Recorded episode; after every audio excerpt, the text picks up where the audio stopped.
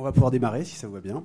Euh, bien. Bienvenue à tout le monde. Un immense merci d'être présent pour cet euh, atelier sur le e-commerce qui sera euh, co-animé avec La Redoute et Camif, deux acteurs importants français du e-commerce. On est assez fiers d'avoir des entreprises comme celle-là dans notre paysage économique. Aujourd'hui, on va, je vais laisser d'abord ben, nos intervenantes se présenter. Je donne l'honneur à Kelly qui était tout au bout. Kelly Tinchon, je suis manager de la mission chez Camif. Tu peux rapprocher le micro. Ah, là, vous m'entendez mieux Ouais. donc, Kelly Tinchon, je suis manager de la mission chez Camif. Et donc, euh, avec nos parties prenantes et surtout nos collaborateurs, je contribue à piloter la mission euh, au, sein, au sein de l'entreprise. Très bien. Camif, tout le monde connaît, je suppose? Oui, parfait. Manuel donc Emmanuel Mercier, responsable RSE euh, de la Redoute. En poste depuis 5 euh, ans, je me suis attachée en tout cas à développer des, ambitions RSE pour l'entreprise qui soient euh, à impact et également embarquer les, parties prenantes et dans un premier temps les collaborateurs dont, dont, Juliette est un parfait exemple. Et donc la Redoute, après sa transformation digitale menée avec succès, va entrer dans sa transformation vers la transition écologique. Super. Bonjour à tous, donc euh, Juliette, euh, donc je suis être chef de projet euh, RSE à la Redoute.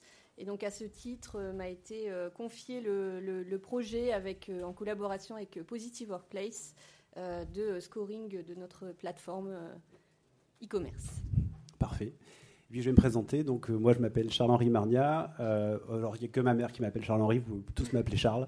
Euh, et j'ai eu la bonne idée il y a trois ans, un peu plus de trois ans maintenant, de, créer Positive Workplace. Donc, on va vous présenter un petit peu pendant quelques minutes. et donc, je m'occupe notamment bah, du développement de, de ce label à l'échelle française, européenne et j'espère demain internationale, entre autres. Euh, alors il y en a un point commun avec euh, Camif aujourd'hui, c'est qu'on est tous les deux sociétés à mission, à la différence que nous, nous sommes label à mission, et le premier label au monde à être à mission, donc on est assez content de porter ces, euh, cette, ce modèle, ces modèles économiques à l'échelle européenne, et puis j'espère aussi qu'ils puissent s'implanter un peu plus tard à l'échelle internationale. nous, notre raison d'être aujourd'hui, c'est de faciliter le dialogue partie prenante, c'est pour ça que si je reprends juste un peu le logo que vous voyez en haut à droite, il représente une bulle, donc c'est le, symbole du dialogue. Euh, c'est de faciliter le dialogue partie prenante pour construire des modèles économiques soutenables. Euh, on n'a pas choisi le terme de soutenable et pas de responsable parce que on, touche, tous du doigt aujourd'hui qu'on n'est plus dans le monde d'avant, euh, on est dans le monde d'après, et le monde d'après aujourd'hui va nécessiter de s'adapter à celui-là et de, commencer déjà à proposer des initiatives qui permettent de, de réussir cette transition dont on parlait tout à l'heure. Alors, nous, euh, nous, en tant que société à mission, on a deux principales activités. Je pense que de plus en plus de personnes connaissent le label Positive Workplace, tant mieux. Il y a trois ans, on, était un peu euh, les derniers arrivants sur ce marché-là. Aujourd'hui, on fait partie des trois ou quatre labels les plus représentés en France et en Europe avec plus de 150 entreprises qui sont accompagnées en trois ans. Euh,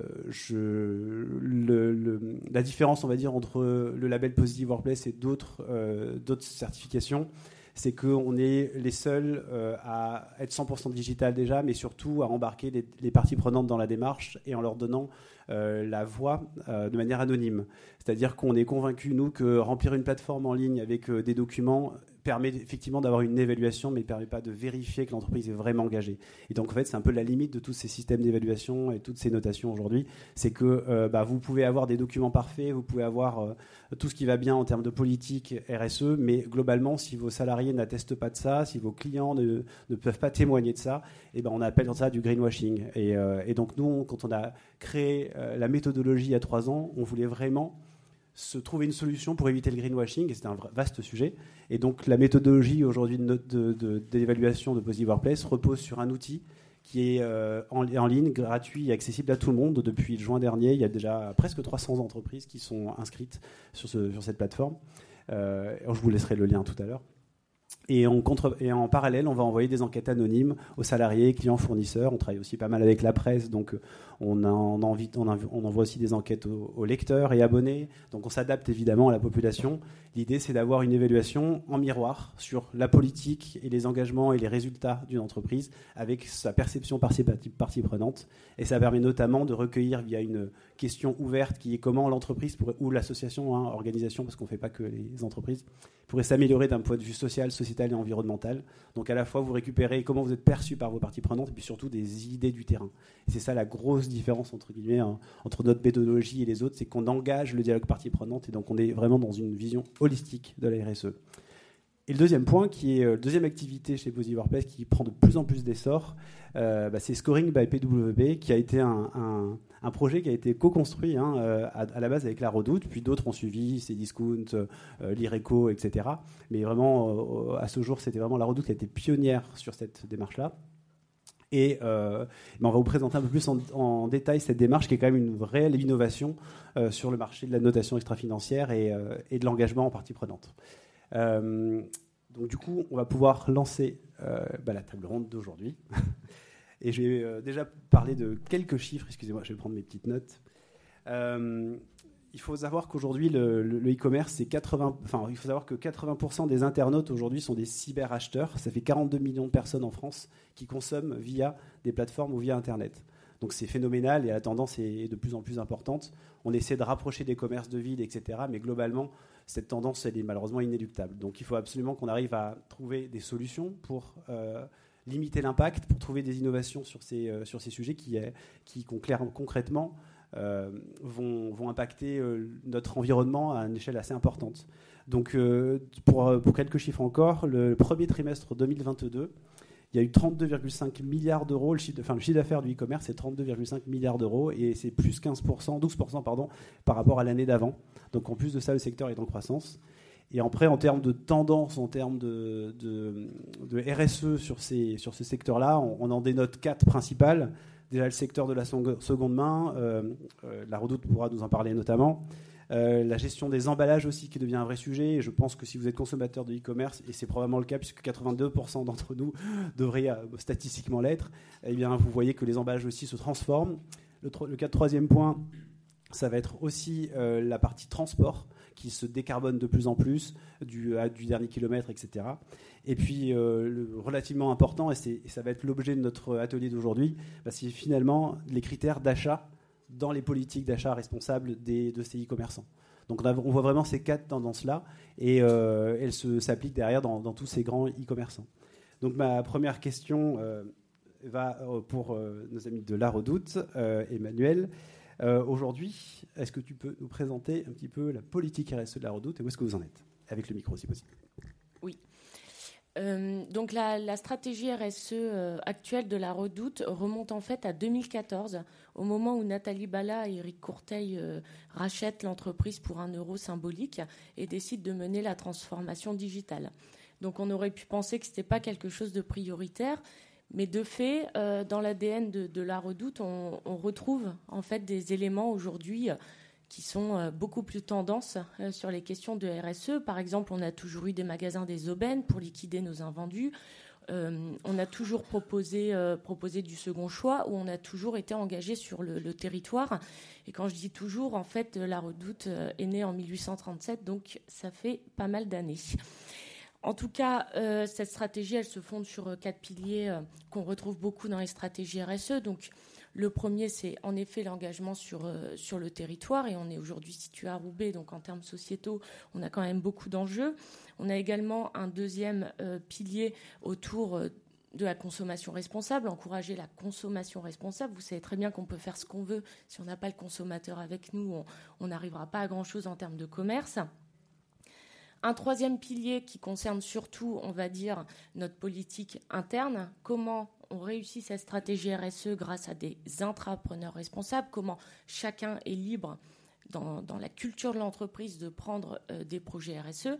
Et un dernier point sur l'environnement, à faire les meilleurs choix, ce qui, est déjà la première étape, le bon sens, et ce qui a été appliqué pendant euh, euh, plusieurs années à l'époque où la redoute menait en tout cas une autre transformation. Et à partir de 2019, on va acter des, ambitions très fortes sur nos marques internes. Alors, avant d'arriver à ces ambitions, je vais juste rappeler à tout le monde comment fonctionne aujourd'hui le modèle La Redoute, parce que je ne suis pas sûre que ce soit très clair pour tout le monde. Donc aujourd'hui, La Redoute réalise 70% de son chiffre d'affaires grâce à ses marques propres. Donc La Redoute intérieure et MPM pour la maison et La Redoute collection pour le prêt-à-porter. Nous sommes également des distributeurs. On va acheter des marques nationales que l'on vient distribuer sur notre site. Et enfin, nous sommes une marketplace. Donc nous sommes un tiers de confiance numérique. Donc je vous le disais, aujourd'hui, on réalise 70% de notre chiffre d'affaires sur les marques internes en sachant que c'est nous qui fabriquons les produits, vous comprendrez qu'on avait un peu une priorité en termes d'impact. Et donc en 2019, avant le confinement, finalement, on acte 100% de produits responsables, selon le cahier des charges Go for Good auquel on est venu ajouter le critère Made in Europe. Sortir du plastique à usage unique jusqu'à 2030. Et enfin, entamer la transition vers la neutralité euh, carbone, même si je sais que le mot est galvaudé, jusqu'à 2030. Euh, euh, Et donc aujourd'hui, en termes de stratégie de l'entreprise, la marketplace va prendre de plus en plus de place. Et c'est en ce sens, en tout cas, qu'on s'est rapproché de Charles. qui, je vais faire un petit, un, petit point interactif. Qui est consommateur La Redoute ici? Est-ce que vous pouvez lever la main? Ok, super. Et qui est consommateur Camif aussi? Super. Donc on a, on a des connaisseurs, impeccable. Euh, un des points aussi importants de la stratégie, c'était les 100% de, de, produits responsables euh, en 2025 aussi. D'où la, suite. Bon, on va revenir dessus. tu l'as pas dit, mais c'est pas grave.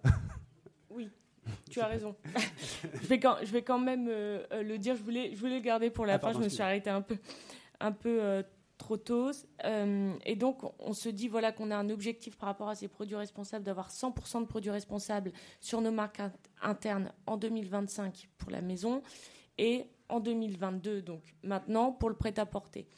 On est encore en attente de certificat, donc je suis désolée de vous annoncer que nous n'avons que 93% de produits responsables à l'heure où je vous parle, mais ça devrait augmenter d'ici les deux prochains mois. Merci beaucoup. Kelly, est-ce que tu peux nous parler un petit peu de la stratégie qui est emblématique hein, de, de Camif sur ces sujets-là? Oui, alors euh, la stratégie de Camif a commencé dès sa reprise en 2009 par notre président qui est euh, Emery Jacquilla, où euh, en fait tout a commencé par le fait qu'on ait fait le pari du Made in France. Donc en 2009, donc c'était très précurseur et aujourd'hui on est ravi de, pouvoir dire que 86% de nos, achats globaux, donc de toute l'entreprise, sont made in France et que 78% de notre offre est made in France.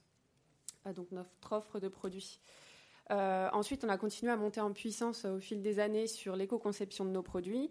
Et c'est en 2020 qu'on est devenu euh, société à mission.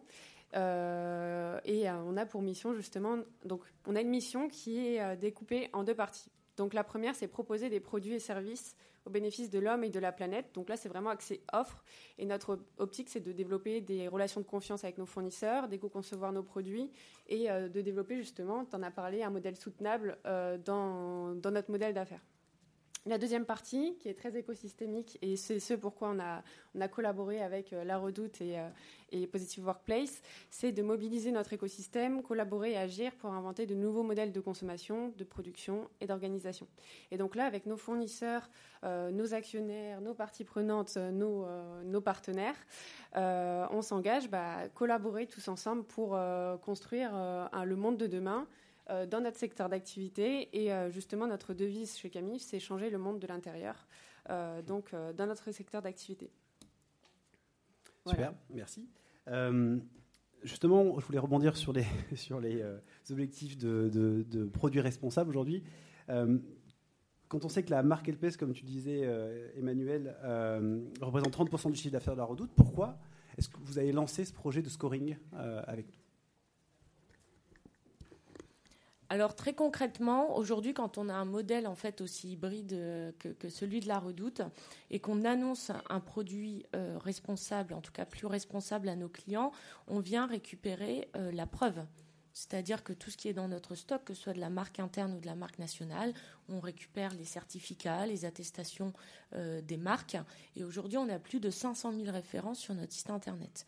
Vous comprendrez l'usine à gaz avec des vendeurs dont nous détenons pas le stock, on, s'est vite en fait retrouvé confronté à une difficulté voilà très enfin très opérationnelle finalement en interne et donc on a souhaité lancer des, audits pour engager nos, nos partenaires à nos côtés dans, dans une offre plus durable et c'est comme ça qu'on a contacté la première fois euh, euh, Positive Workplace. Au vu de l'énergie de Charles, on a fait, on a un peu, euh, on un peu affiné, on va dire, la, philosophie de ce projet, puisqu'au départ, enfin maintenant pour nous, c'est vraiment devenu une façon d'engager nos partenaires, où on est vraiment rentré dans cette philosophie justement d'écosystème.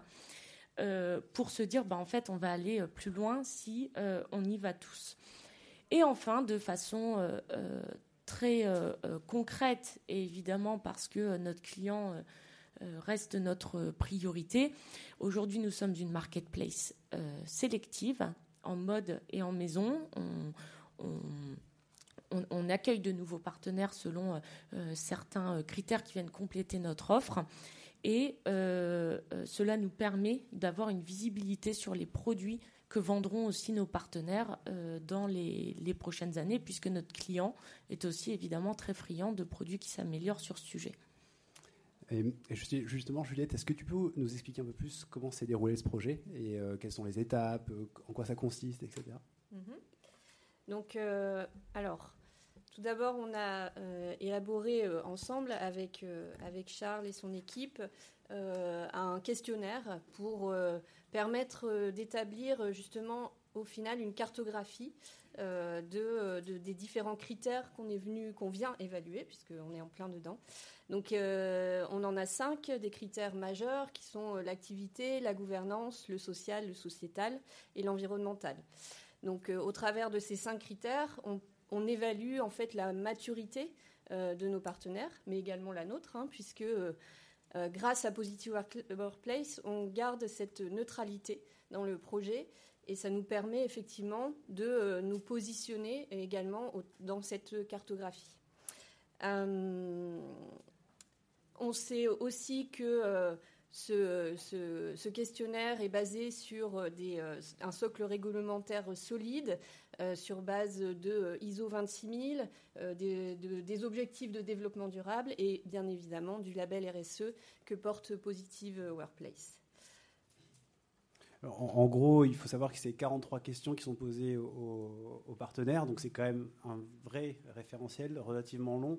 on a voulu avoir quelque chose qui est acceptable, mais qui soit un bon, compromis entre le, les exigences qu'on va demander et puis, euh, et puis le niveau d'information qu'on va demander et puis le temps que les partenaires sont capables de décerner à ce type de projet.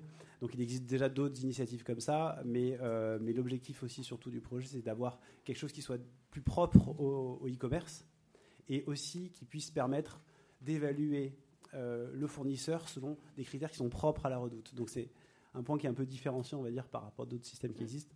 Euh, et, est-ce qu'on peut revenir un petit peu sur les grandes étapes euh, On parlait tout à l'heure d'engagement de, des parties prenantes. Est-ce que tu peux nous, nous, nous refaire un peu l'historique de ce projet? Est-ce, comment, et ton feedback aussi, comment ça s'est passé?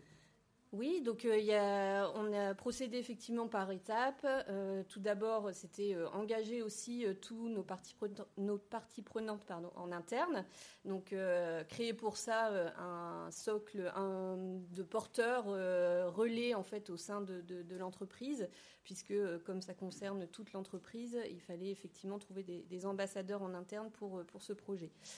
Euh, ensuite, euh, bah, ça a été euh, d'élaborer ce questionnaire ensemble pour, pour bah, s'accorder en fait sur ce sur quoi on souhaitait avancer, questionner nos, partenaires, pardon.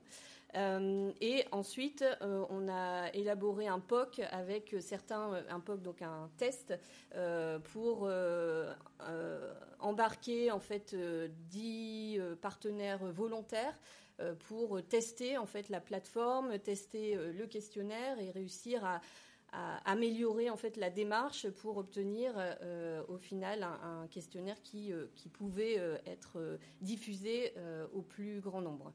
Euh, donc ça, euh, on a démarré tout le projet euh, depuis début 2022. À date, on a 200 partenaires qui ont été embarqués et l'objectif est d'atteindre les 300 à fin 2023. 2022. J'avance d'un an. Oui, et il y, a aussi d'autres points que, qui sont importants, c'est que il existe aussi des solutions Excel, quoi, on peut, ou des formes qu'on peut utiliser pour ce type de choses.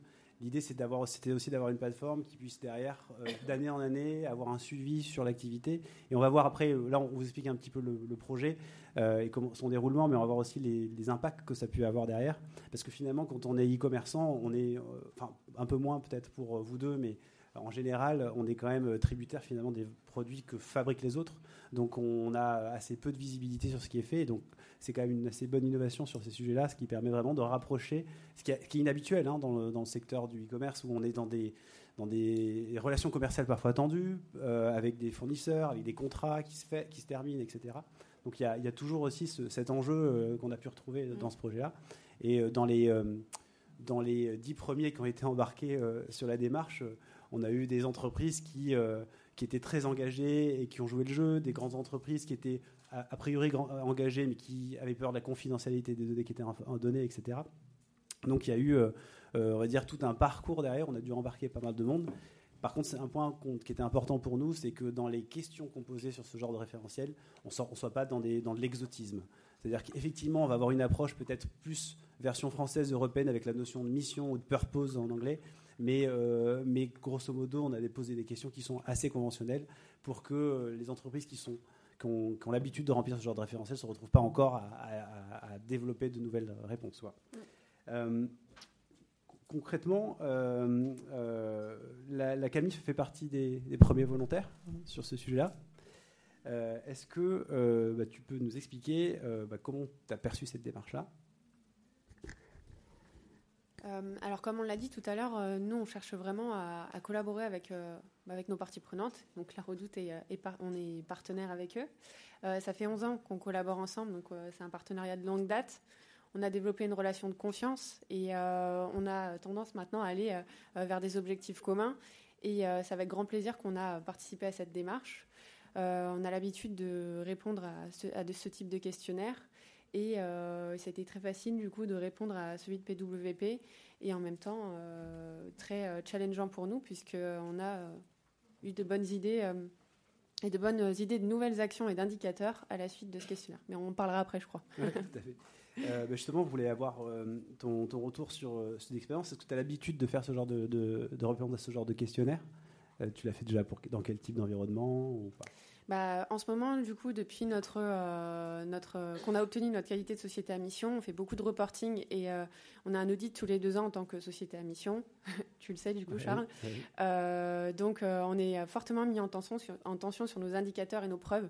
Et donc, ce type de questionnaire, c'est aussi intéressant pour nous parce que ça nous permet de nous préparer à nos audits et ça nous permet aussi de nous mettre en, en marche pour faire de l'amélioration continue euh, dans le cadre de nos euh, plans d'action et de nos futurs audits en tant que société à mission. Je vais juste faire une petite aparté. Nous, on, a l'habitude de rencontrer des centaines d'entreprises tous les, tous les ans. ce qu'on voit en termes de tendance, entre guillemets, ou de, de ressenti sur les gens, les personnes qui, dans les entreprises qui gèrent ces sujets-là, on est vraiment dans un basculement aujourd'hui. C'est-à-dire que dans les plus ou moins grandes entreprises ou entreprises très engagées, il y a une structuration de la démarche RSE. Vous avez une personne qui est responsable de ça. Et quand elle est responsable de ça, généralement, ça veut dire qu'elle subit aussi régulièrement des audits externes qui peuvent être sociaux, environnementaux, etc. ou généralistes comme euh, le nôtre. Et donc se retrouve avec une casquette, euh, on va dire, de reporting extrêmement chargée. Donc en fait, c'est ce qui, malheureusement, laisse peu de temps à l'action. Et c'est un, un, vrai sujet. Et, et, dans les plus petites entreprises, qu'on voit aujourd'hui, c'est que les, entreprises ne sont pas forcément structurées, donc ça va être des responsables marketing, communication, RH, qui vont prendre ces sujets-là au-delà de leurs propres responsabilités euh, habituelles. Et donc on se retrouve malheureusement avec des, sujets, des personnes qui sont très tendues et, qui ont peu de bande passante là-dessus.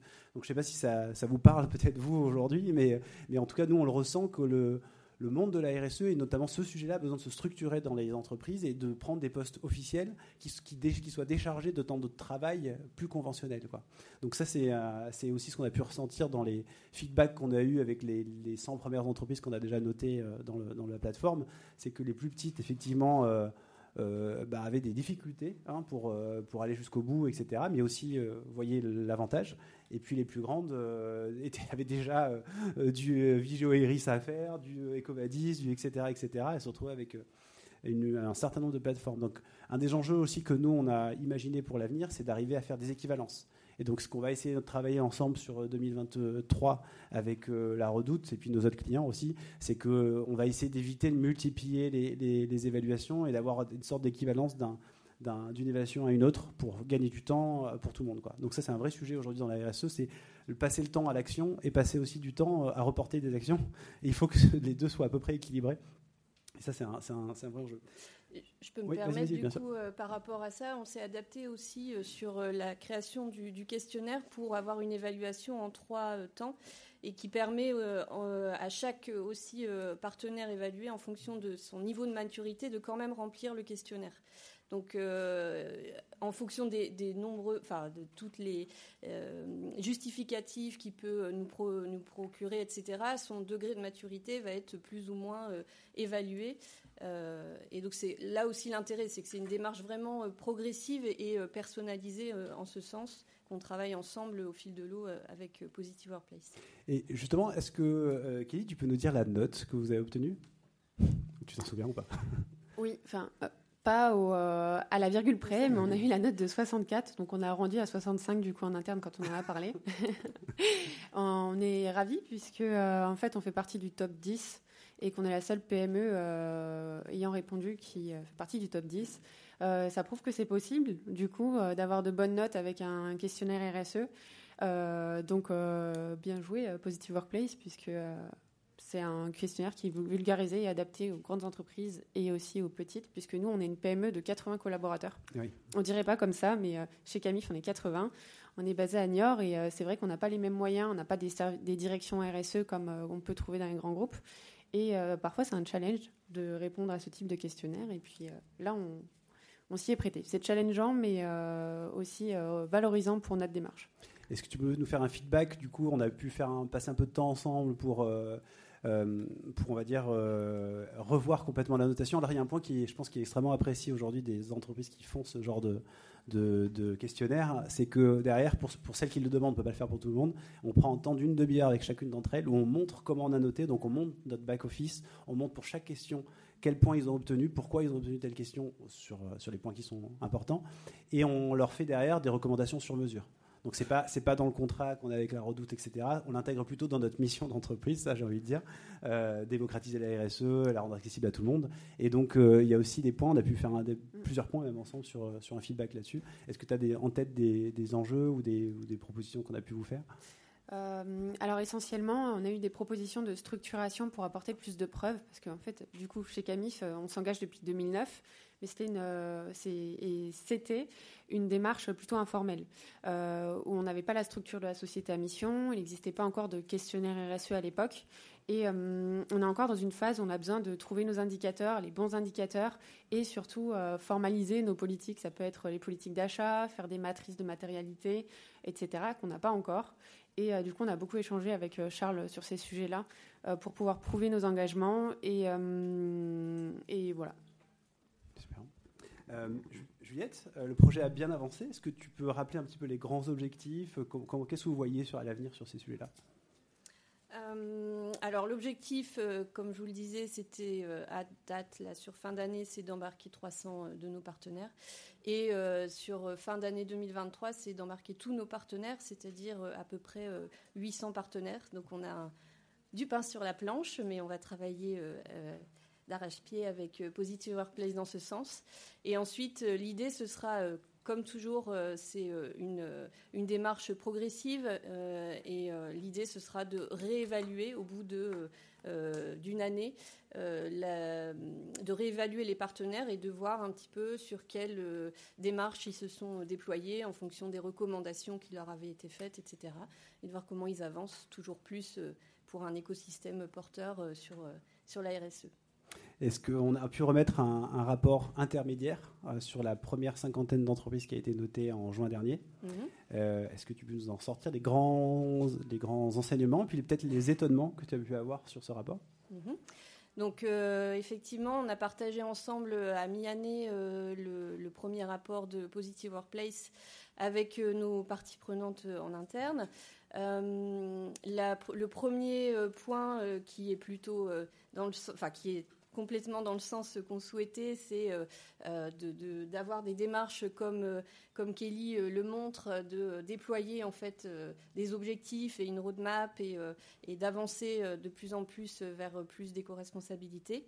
un deuxième point qui était plus un étonnement et on va dire une urgence qui est de plus en plus marquante, c'est le côté environnemental où euh, en fait euh, le score a été le plus faible sur cette partie-là, euh, dans le sens où les, les, partenaires qui ont été scorés sont peu nombreux à avoir réalisé de bilan carbone jusqu'au scope 3 notamment. Mhm. donc ça c'était effectivement un point qui était particulièrement, particulièrement marquant. Et, et, enfin, bah, c'est euh, dans la démarche le côté vraiment d'adaptation euh, euh, où on, a vraiment besoin à chaque fois de s'adapter aux différents publics, aux différents partenaires, aux différentes tailles d'entreprise. donc ça, c'est vraiment un, travail au jour le jour sur le scoring. Je vais faire une petite aparté. On, travaille, on a déployé ce projet-là pour l'IRECO un peu différemment parce qu'ils sont en marque blanche, puisque c'est eux qui l'utilisent avec leur propre référentiel, etc. L'IRECO, peut-être que vous connaissez, c'est le leader mondial de, euh, de, la bureautique, quoi, des produits de bureau, etc. Euh, et quand euh, ils sont venus nous voir il y a 3-4 mois en disant bah voilà, nous on veut créer une marketplace responsable, ça s'appelle Sustainable par l'IRECO. Donc on veut d'abord noter, évaluer nos, nos futurs fournisseurs sur, la, sur la plateforme et euh, pour qu'ils puissent intégrer la plateforme responsable, ils avaient mis un, niveau de notation à 50 points sur 100 minimum pour intégrer la plateforme. Il fallait être labellisé, euh, peu importe, mais euh, généraliste, etc. Et, et puis, ils avaient une vision et des attentes qui étaient complètement décorrélées de la réalité. C'est-à-dire qu'en fait, en tant que, qu'aujourd'hui, que, Marketplace, on n'a pas forcément, on a une idée assez, fausse finalement de la réalité, mais c'est pas, pas que la Marketplace, hein, c'est pas que l'e-commerce, c'est grosso modo toutes les entreprises avec lesquelles on travaille qui commencent à auditer leurs fournisseurs ont un vrai, euh, ont un vrai choc quand ils voient la différence entre euh, ce qu'ils pensaient avoir en termes de, niveau et la réalité du terrain. Donc, il faut se rappeler que ce sont des sujets qui sont très récents les entreprises, et ce sont des sujets qui prennent beaucoup de temps. Il y en a certains d'entre vous qui animent des politiques RSE aujourd'hui dans les entreprises. Vous voyez que pour faire voter un budget, ça prend du temps, c'est rarement dans les budgets habituels, etc. Donc il y a vraiment un sujet derrière de, bah, de temporalité. Alors même si on est dans une urgence climatique, il y a, aussi la, temporalité des entreprises qui n'est pas la même. Et, euh, donc euh, ces initiatives aujourd'hui permettent notamment de, pouvoir accélérer ces, démarches-là, d'avoir des standards en commun. C'est ce qu'on fait notamment avec Positive Workplace en laissant nos référentiels libres et, gratuits et accessibles à tout le monde. L'idée, c'est d'avoir des standards qu'on peut suivre qui nous permettent à tous de pouvoir évoluer, de progresser, malheureusement à son rythme. On aimerait bien que les politiciens accélèrent un peu la démarche. Nous, on n'est que des accompagnateurs dans cette démarche-là. Euh, malheureusement, la, réponse est politique hein, dans tout ça. Mais, euh, c'était intéressant de, voir que y en a eu le même constat, que ce soit avec l'IRECO, avec ces discounts aussi avec qui on travaille, avec vous, euh, que le, finalement le niveau moyen est relativement bas et, et, tend à progresser quand même dans le temps. Euh, juste un petit peu d'autopromotion. Juliette, pourquoi vous avez choisi Positive Workplace? Alors pour trois raisons. déjà parce que c'est une entreprise qui est ancrée sur notre territoire. C'était important pour nous de, de, faire valoir également ce côté, ce côté-là.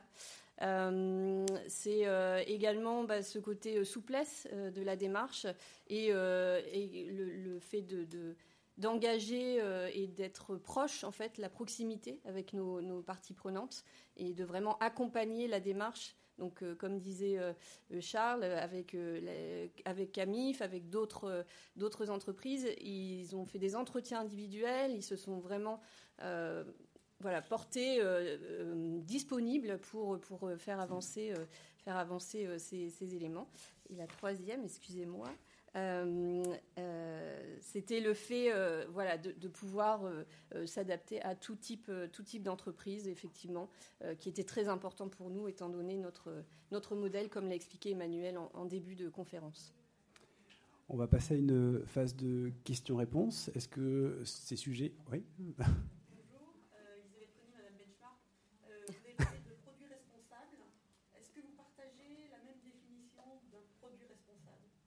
C'est extrêmement intéressant comme question. Entre, entre Camif et la Redoute? C'est une excellente question, puisqu'aujourd'hui, euh, en effet, il n'y a pas de définition euh, harmonisée de ce qu'est un produit responsable. En tout cas, euh, la Redoute communique publiquement sa définition de produit responsable. Comment on a résolu ce casse-tête dans le cadre, en effet, du scoring? La première chose, c'est qu'on a, en fait, dans le scoring en l'état, on a demandé, euh, enfin, on a posé la question avez-vous une démarche pour améliorer vos produits de produits responsables? Donc, comme ça, ça nous permet de voir quelle est leur stratégie à long terme sur ce sujet en termes d'amélioration continue. Et nous, pour avoir une visibilité par rapport à notre définition, on a sorti, on peut le dire comme ça, sorti une question en fait du scoring pour dire euh, quel est votre pourcentage de l'offre made in France euh, avec du bois certifié où là vraiment ça répondait euh, voilà. Où ça répondait vraiment à notre définition mais comme je le disais dans un souci de visibilité dans un premier temps et dans le cadre de cette photographie, ce qui nous rassure surtout, c'est quand ils sont capables de dire qu'ils ont une démarche d'amélioration continue. Oui, juste pour reprendre ce que disait Emmanuel, c'est qu'on a une. En fait, vous avez, euh, c'est un point important qu'on n'a pas forcément présenté pour pas pour pas trop vous embêter sur les sur les détails, mais en gros, aujourd'hui, le scoring est basé sur deux principales notes. Vous avez une note générale de l'entreprise sur sa politique RSE et vous avez une note offre responsable. Et c'est une très excellente question ce que vous avez posée, et c'est la première question qu'on pose dans notre label, c'est avez-vous défini une offre responsable dans votre, activité? Et donc c'est la seule question ouverte que j'ai envie de dire qu'on a dans nos questions, parce que clairement, aujourd'hui, il y a autant de réponses que de définitions. Par contre, il y a évidemment des points communs sur la partie carbone, sur la partie euh, euh, euh, affranchissement du plastique, des choses comme ça. mais, mais grosso modo, chaque partenaire qui a été évalué, soit n'avait pas défini de, standard finalement, soit euh, avait ses propres standards, mais ils étaient très différents des uns des autres. Et pourtant sur des partenaires qui étaient dans la même famille de produits. Hein. Donc c'est extrêmement intéressant. On le voit que c'est des sujets qui sont en train de, bouger très fortement au niveau des entreprises, et c'est un vrai point de, boussole. On ne sait plus vers quoi aller pour définir ce qu'on appelle un produit responsable. c'est pour ça que je disais que c'était la, réponse doit être politique. Oui, pardon, euh, peut-être que Camif euh, voulait intervenir là-dessus. Bah, pour donner un exemple, nous, de notre côté, on a un référentiel local durable responsable et euh, on est éditeur de mobilier. Donc on travaille avec des fabricants, mais sous la marque Camif et Camif Édition. Et on travaille aussi avec des fabricants. on revend en fait leur marque sur, sur camif.fr et sur la Redoute, notre partenaire. Et donc, on a formalisé notre référentiel. Et justement, euh, dans ce référentiel-là, on se base sur des certifications aussi, sur une démarche d'amélioration continue et, euh, sur divers indicateurs. Euh, c'est vrai que c'est très qualitatif dans le sens où on a beaucoup de familles de produits comme, comme la Redoute. Et je pense que l'élément principal, c'est une démarche d'amélioration continue et voir qu'il y a une évolution avec nos, partenaires. et voilà. Juste, est-ce que, euh, est-ce que vous demandez aux consommateurs s'ils ils, perçoivent cette, euh, ce côté, euh, on va dire, amélioration continue ou responsable des produits? Que vous avez déjà fait, on n'a pas préparé cette question, mais est-ce que vous avez fait déjà des enquêtes ou des choses comme ça sur ces sujets-là? Nous, chez Camif, on travaille avec IFOP. Chaque année, on fait une enquête. Et l'année dernière, on a eu, ça fait même plusieurs années qu'on a eu le plaisir de savoir que sur l'ameublement, euh, on est la marque préférée euh, des Français en termes de euh, développement durable et d'engagement. Donc on pense, on est certain chez Camif que les clients sont, sont attentifs à ça mhm. et de plus en plus attentifs parce que comme tu l'as dit, on est maintenant dans le monde d'après et on l'a bien vu cet été. il y avait une autre question, excusez-moi, je ne sais pas, quelqu'un. Oui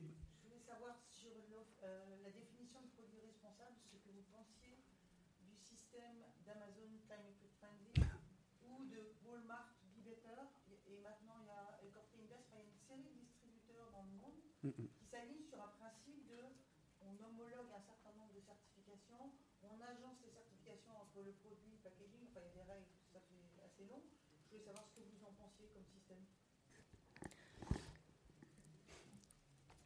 Alors les tentatives d'harmonisation sont toujours euh, louables. euh, néanmoins, euh, je, trouve qu'aujourd'hui, il est quand même plus facile euh, de, s'harmoniser sur des, un cahier des charges en termes de catégorie de produits que sur le fait qu'on soit des e-commerçants tous les deux. Nous, on a rejoint le cahier des charges. enfin, on a rejoint le mouvement Go for Good en, 2019 des Galeries Lafayette parce qu'en fait, ils ont facilité. ils ont facilité la lecture de ce qui était des critères responsables. Bon, bah, s'il y a tel critère au produit uniquement, dans la conception du produit, s'il y a tel critère, tel critère à plus de 50% du produit, alors on l'identifie comme ayant ce critère. Enfin, je veux dire, on reste, humble. Euh, sur, les, sujets d'harmonisation, en tout cas, je, rejoins Charles. Euh, c'est un, vrai besoin qui, qui doit être pris euh, au niveau peut-être plus politique. Après, juste pour rebondir euh, sur, cette, euh, sur cette question, on parle d'offres responsables, mais on, nous, ce qu'on voit pointer aussi, c'est l'impact carbone produit et euh, qui devient, devient, de plus en plus important. Aujourd'hui, nous, on a une vision, on pense que d'ici 3 à 5 ans, on payera nos factures en euros ou, ou dollars ou je ne sais quoi, et carbone. Donc euh, on est assez convaincu que dans les prochaines années, euh, vous aurez sur votre ticket de caisse, qui j'espère sera dématérialisé un jour, euh, vous aurez justement l'impact carbone de, votre achat.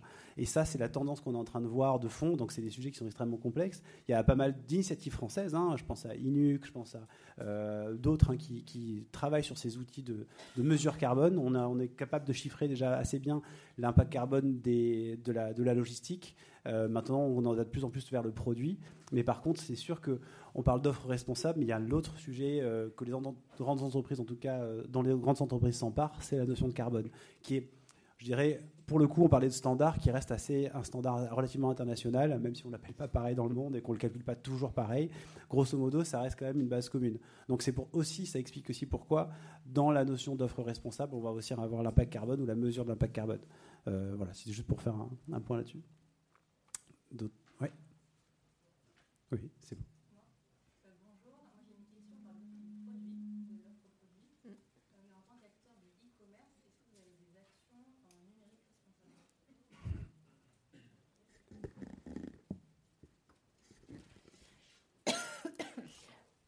Alors, en termes de numérique responsable, vous, vous parlez de quoi? Des serveurs? Des... Green IT, quoi. Alors, euh, sur la question euh, bon, de nos serveurs, je suis un peu moins spécialisée, donc n'hésitez pas à me donner votre contact euh, à, la fin de, à la, fin de la, conférence. alors, sur la question des serveurs, aujourd'hui, c'est devenu, on va dire, incontournable lors des appels d'offres. On n'a pas nos propres serveurs. Hein. Là-dessus, juste pour le préciser, on passe par un prestataire. Euh, c'est devenu quand même incontournable d'avoir des, euh, des objectifs en termes de, réduction, euh, de réduction de consommation, d'énergie, etc. Et aujourd'hui, quand même, les grands acteurs sur, sur ces sujets, hein, les, les, GAFA, hein, sont, sont très engagés sur les sujets de décarbonation euh, et ont des, gros objectifs en termes de, financement aussi euh, euh, derrière. là où on a plus la main, c'est quand même la question du matériel. Alors bon, ça, à la redoute, on ne détruit pas. Hein. C'est, enfin, c'est, quelque chose qui est ancré de toute façon. on travaille en fait avec une association locale à laquelle on, on donne aussi nos invendus. Donc sur le matériel de la redoute, tout est donné, redistribué, d'autant qu'on est sur les questions d'insertion professionnelle, donc le matériel peut être facilement euh, euh, réutilisé. Euh, et après, on a beaucoup de, communication, on va dire, enfin de communication interne, parfois des jeux concours pour ne pas stocker, supprimer, supprimer ces mails. Ce qui nous manque aujourd'hui, pour aller plus loin et en toute transparence, puisqu'on est tous ici, je pense, pour progresser, c'est qu'aujourd'hui, et on parlait de la mesure carbone, la mesure carbone aujourd'hui, ben, on n'a pas la même mesure si on n'a pas les mêmes données. Donc quand on parle du transport, oui, il y a des données que l'on a, d'autres que l'on n'a pas, et donc quelqu'un qui va, une entreprise qui va calculer la même distance avec, euh, euh, vous comprendrez après pourquoi je vous raconte ça, mais qui va le même trajet, le même camion, etc., mais qui n'a pas les mêmes données que l'autre entreprise, n'aura pas la même valeur absolue. Donc ça, sur les questions d'affichage, par contre, ça posera un, problème par la suite. Et pourquoi je vous parle de ça sur le numérique? C'est qu'il faut bien se dire que la méthodologie du bilan carbone, bah, elle est quand même euh, pas récente. elle a quand même été consolidée, etc., ces dernières années. Et aujourd'hui, euh, le scope 3, euh, et à moins que quelqu'un dans la salle soit capable de me dire qu'aujourd'hui, la méthodologie pour calculer les émissions carbone du numérique est harmonisée, actée et comparable avec tous, à moins que j'ai raté l'info, je, ne crois pas que ce soit fait, que ce soit fait aujourd'hui. Donc, si on devait faire une étude d'impact carbone de nos émissions dans le numérique, pour tout dire, on pourrait raconter ce qu'on veut. Voilà, ce serait notre propre cahier des charges. Et nous ne l'avons pas fait, si c'est la question. Voilà. Oui, une question, si vous voulez.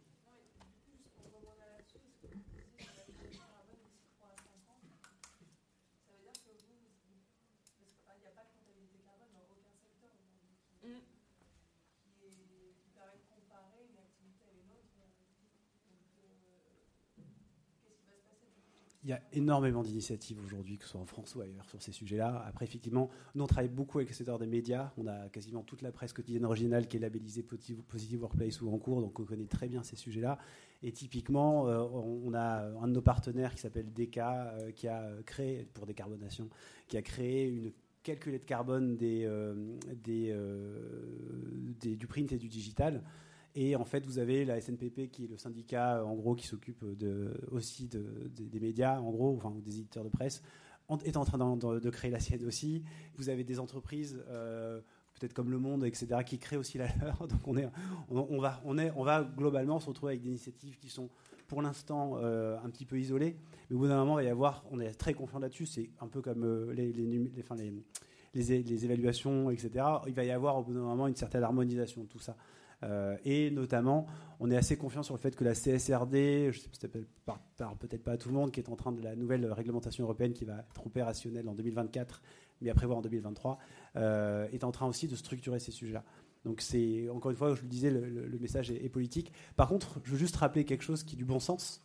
C'est-à-dire que euh, on peut mesurer tout ce qu'on veut, mais euh, si on réduit sa consommation, si on, rentre dans une certaine sobriété, si on consomme moins, effectivement, on peut calculer tout ce qu'on veut.